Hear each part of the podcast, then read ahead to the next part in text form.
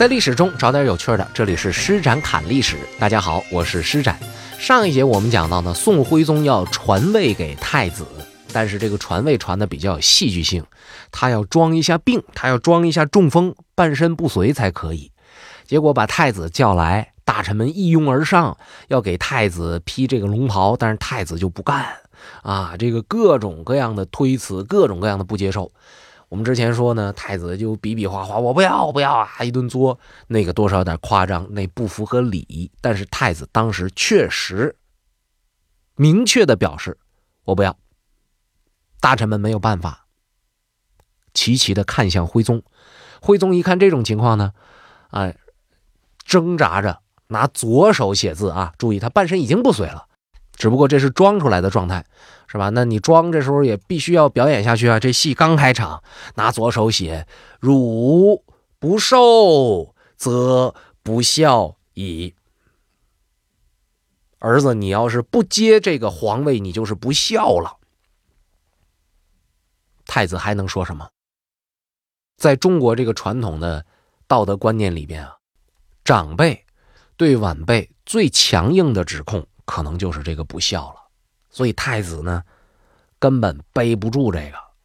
特别是在东方传统的这个观点里边呢，对于那些呃身居高位的人，对于那些有名气的人，对于那些能够成为偶像的人，要求他们所执行的道德标准，还有他们的行事的方式，都要比普通人要高。这是东方世界的特点，这不是中国独有的。啊，各位感兴趣的话，可以去了解了解我们周围的那些国家的历史，你去看看他们是怎么要求自己的国王的，甚至他们是怎么要求艺人的，这个非常的重要。可即便如此，太子也不接，也就是说，太子心里明镜似的。这种时候，你把这个位置给我，你到底想要干嘛？你想弄死我呀？你想害死我呀？爹呀，你是不是我亲爹？你怎么对我这样呢？太子的心态非常的明晰，啊，我就不要。后来又把皇后给叫来了，让皇后呢跟太子说：“说皇上老了，我们夫妻俩呢准备把我们的身家性命托付到你身上了。”但是太子仍然不干。你们俩老了就把这个烂摊子给我呀？我爸作的时候想到我了吗？我爸拥李师师入眠的时候想到我了吗？他花钱的时候想到我了吗？现在剩一烂摊子扔给我，我怎么办啊？我这个摊子绝不能接呀！太子就开始想各种办法了，哎，开始表演了，哭，一个箭步冲到皇上的御床前，然后扑通就跪那儿了，嚎啕大哭。哎呀，我的爹呀！其实这哭的时候也不需要再说什么了，没什么台词可说呀，对吧？你你你说爹，你这身体一定会好的。啊，爹，你一定行，但是你不能说我不行，你不能说我不想接，反正就是哭，就是哎呀不，呜，我我这我我我我我为了孝顺，我不能抢我爹的皇位，各种哭。但是皇上不也说了吗？你不接，你才是不孝呢。妥了，这下子给太子的行为定性了。那既然皇上下了这个旨意，旁边的人就动手吧。为什么呀？因为太子一直不肯，你就。光光让他跟这哭也不是那个事儿啊，是吧？怎么办呢？那就得来硬的啦。于是宋徽宗命令内侍太监簇拥着太子到福宁殿即位，赶鸭子上架了。啥叫簇拥啊？一帮人挤着，甚至说是架着太子走吧，陛下。啊，那你说太子说什么？我我不去，来吧，腿儿给你抬起来。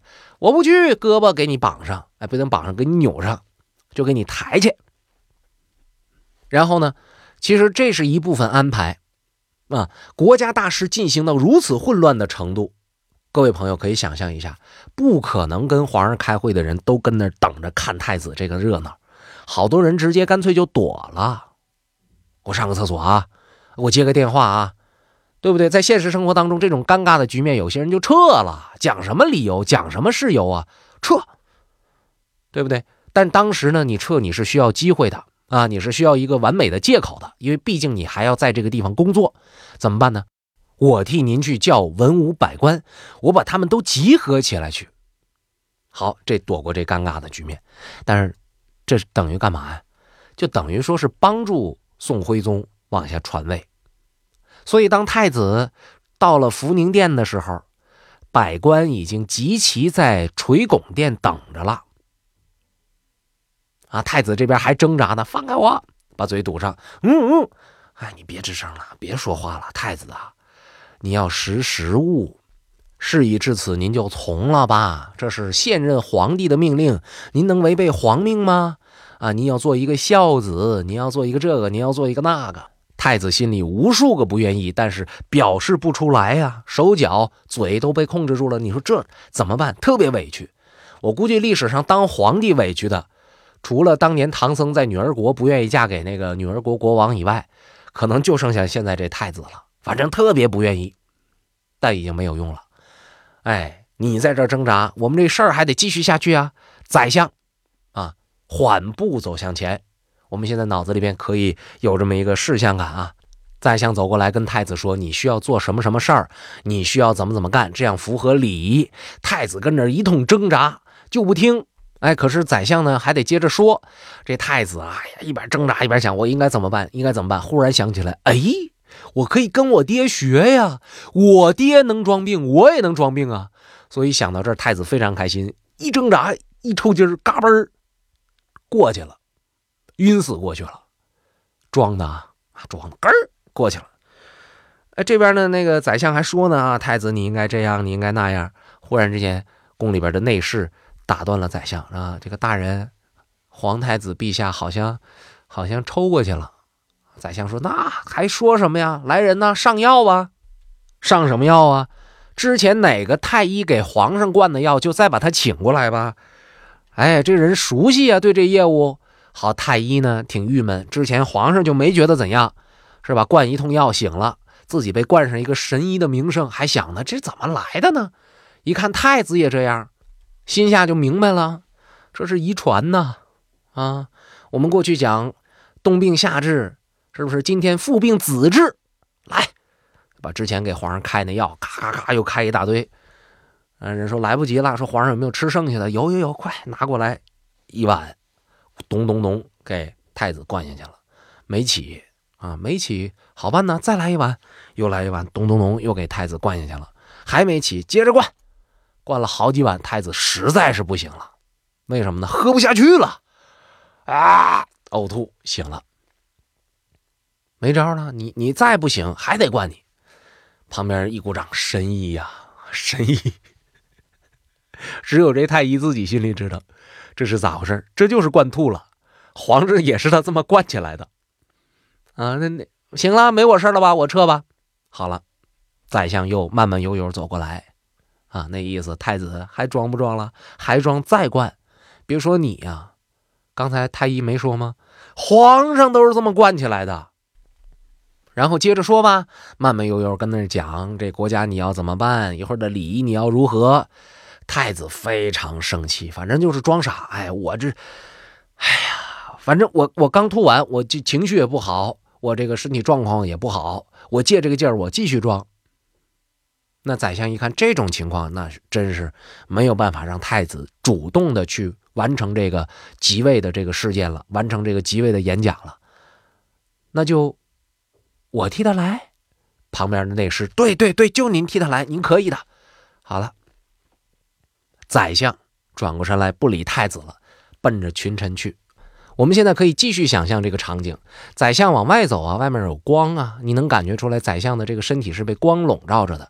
而在宰相的背后呢，一帮太监内侍拥着太子，太子呢不停的雇佣啊，不停的想要反抗，但是又没有办法。当然，这个时候呢，因为他刚刚呕吐完，他的这个反抗呢越来越无力。但是宰相并不理太子，一步一步，虽然缓慢，但是很坚实，走到了文武百官的面前，高声向群臣宣布：“奉天承运，皇帝诏曰，等等一系列的这些词儿不一定有啊。说新天子已经登基，群臣山呼万岁。群臣的心情没有那么复杂。”反正都是你们老赵家的天下，谁当皇帝都一样。徽宗什么德行，我们心里边明镜似的。太子上来能不能好点呢？不一定会比徽宗更差吧，起码说换一个试试吧。有些人也不是很了解皇帝，也不是很了解太子。总而言之呢，换个人试试也许行。死马当活马医呗，是吧？好，这边新天子即位登基完事儿，大臣们回家吧，该办嘛该干嘛干嘛去吧，开会去吧，啊，上班去吧。大臣们撤了，剩太子一大帮。啊，太子、大臣们，还有这个皇帝，还有皇后，继续做工作呀。你老这么拧着不行啊，拧来拧去干什么呢？你，你如今是圣上了，你得有一个圣上的样好，紧接着徽宗就开始不断的做心理工作。啊，这个皇后啊，宰相啊，还有能留下来的这些官员们呢，也一直劝劝劝劝劝，到最后，大家的姿态就一样，反正木已成舟。你想当一个体面的皇帝，还是想当一个被人们瞧不起的这个扭捏的皇帝，那都是你的选择。反正我这位置已经传给你了，所以太子没得办法，不能不登位。木已成舟啊，你不接受是不行的。好多人说我不认这个现实，面对问题说我不认这个现实，我不愿意接受，那你也得接受。有好多人说，哎呀，面对这样的选择，我认了，我认可，怎么样，怎么样，怎么样？你认得起吗？你有这种能力吗？你只能接受，那不是你认与不认的问题，你的能力就只能被动的接受。太子就是这样。那么，假如我们放掉那段历史的细节不谈。去总结一下，太子到底是不是真的如自己所表现出来的那样不愿意即位，或者说他为什么不爱不愿意即位？从这个理论上来看，从这个历史的规律上来说，应该怎么去理解呢？首先，我们知道皇上的这个即位啊，如果是正常的即位呢，历史上有这么一种说法，什么三推三让，对吧？你别说是那个这个这个这个太子这正常的被禅位。你就是那些谋朝篡位的人，还得表演一下呢。哎呀，好多都是这样啊！历史上太多了这种情况，是不是？你你给我，我得推让一下；你给我，我得推让一下。然后几次之后，我才能接受，这是一个不成文的潜规则。第二呢，说宋朝开国到现在还没有过皇帝禅让的这种事情，皇帝还在位，就把这个位置让给自己儿子了，没有，而且。这个新皇帝宋钦宗啊，心里非常清楚，他不如他爹。啊，他爹很厉害的。你别看宋徽宗是历史上著名的不是好皇帝的这么一个人选，但是他文体方面特别厉害。作为一个儿子去看父亲，你说能看什么呀？对不对？父亲这个艺术细胞比我强，体育细胞比我强，为人的这个果断程度比我强，那钱说花就花，说出去玩就出去玩。这个人太刚毅了，啊，太强势了。说他都没当好这皇帝，我不如我爹，我怎么当皇帝啊？对吧？这是太子心里边的想法。第三呢，就是我们强调的最重点的地方，就是现在国势危急，人心离散。太子明明知道自己没有办法去挽留这个局面，挽回这个情况，力挽狂澜是不可能的事儿。我没这能力，我爹也没有。可是我爹不愿意背这个亡国之君的恶名。但是他把这个位子给我了，那啥意思？就是让我背呗。这碗麻将你就扣我裤裆里了，是吗？万般不愿，也没有办法。第二天，皇上正式登基，在垂拱殿召见群臣，因为昨天是宰相替他宣布的，对吧？今天他自个儿来吧，是吧？我这个戏我得唱完呢，对不对？我这么这么豪华的一个阵容。我都是皇上了，我我能干一天是一天吧。首先安排安排我爹啊，他是教主道君太上皇帝，到隆德宫去住去吧。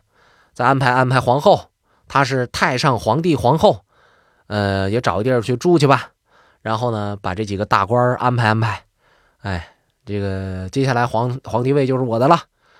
今后和各位一起学习，一起生活，多多关照。好，散会。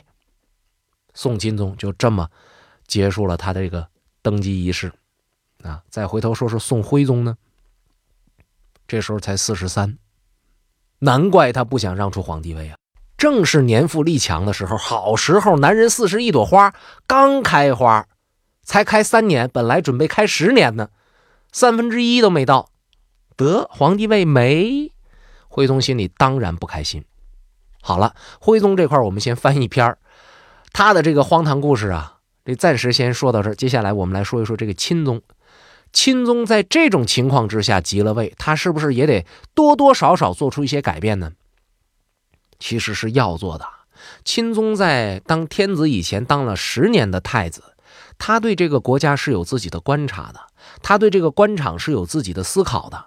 所以，当他确定自己要即位，死马当活马医的时候，上来就发布了一系列的措施。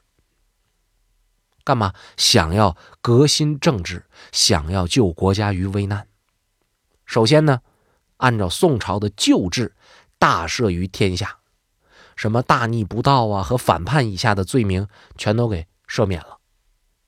紧接着，百官爵禄进一等，提一格工资，所有人都是赏诸军钱帛，以一心之听，士兵。都给钱，哎，我让你们都认识认识我钦宗是怎么办事的，然后依照规则立太子妃朱氏为皇后，然后呢，注意啊，把原来皇上在危难时刻提拔上来的什么吴敏呐这种官儿全都撤下去，把自己的师傅提上来，这是一朝天子一朝臣，并且针对现在的紧急的军事。命令加强河北和河东地区的防卫工作。好，这是头一天主要做的事情。当天晚上还是和自己的幕僚开会。呃，毕竟有很多人还是要恭喜他当上皇帝的。你当太子，大家恭喜你；当皇帝，大家同样要祝贺你。不过我们只是面临的这个问题比较严重，但不是不能解决。我们还是要想办法，我们还是要励精图治的。开了一宿会，再过一天上来就开始调兵遣将。让很多周边地区的这种军事力量都调到京城附近来拱卫京师。又过了一天，把京师里边的兵接着往外调，所有打河那边，就是黄河那边能过来的这种口和可能性，我都给他堵住。啊，当然这个挑重要的堵啊，不重要的、太小的，我也不一定能够完全堵得了。派出去两万七千人啊，分别堵两个口，其实就是防止金兵。随时渡过黄河进攻开封，并且下诏书，让京东、淮西还有江浙一带有能力的人自行募兵，然后秦王啊到京师来保卫我。所有来的人我都重重有赏。办完这些事情啊，就已经接近新的一年的到来了。于是呢，在这一年的除夕夜，下令改明年的年号。叫靖康。今天我们所说的这个靖康耻，讲的就是靖康年间发生的事情。靖康元年就是公元一一二六年，这一年的正月初一，也就是这一年的头一天，宋钦宗在明堂受百官朝贺，并且下了一个诏令：中外臣僚、民庶上书直言朝政得失。你们要觉得我这个政治哪块不好？哪块做的对？无论你是什么样的人物，只要你能写明白书信，你就给我上书。各色人等不得阻拦。宋钦宗呢，这个态度其实是非常非常端正、非常非常好的，但能不能做成呢？不好说哈。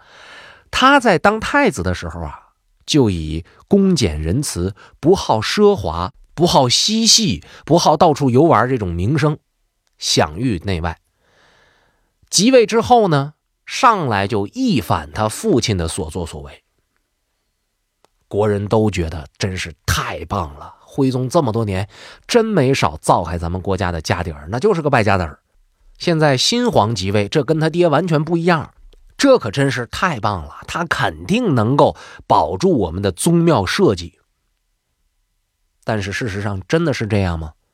今天我们再回头看，宋钦宗并没能挽救宋国。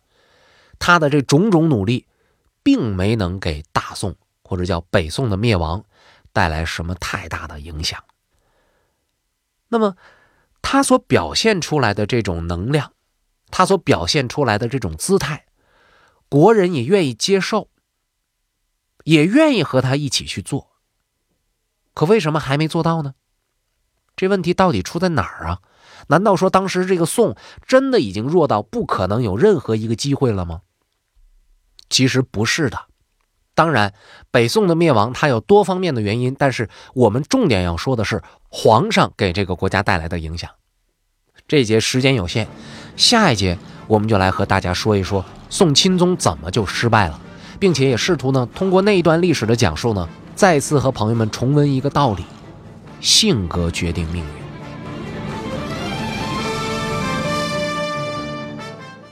关于唐朝，我做了好多期节目，而制作这么多期节目的很重要的一个原因，就是我想寻找一个我心底埋藏了已久的问题的答案。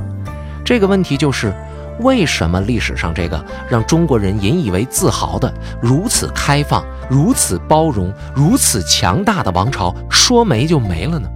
到底是什么事儿？是谁终结了唐朝？而那样的一个盛世，为什么会让这种人、这种事情出现呢？所以今天我要向朋友们推荐我的新专辑《唐末发生了什么》，这是我的第一个精品栏目，希望朋友们能够支持我。专辑售价十一块九毛九，预计四十多集，每集不到三毛钱，您就能听到这个解答了我心底疑问的专辑。需要注意的是，有很多朋友在和我约五代十国的相关内容，而这个专辑里呢，大约有一半讲的是这一部分的历史，所以您千万不要错过。每天不到三毛钱，您就可以听到这个专辑了。搜索专辑，请在喜马拉雅搜索关键词“唐末发生了什么”。感谢您的支持。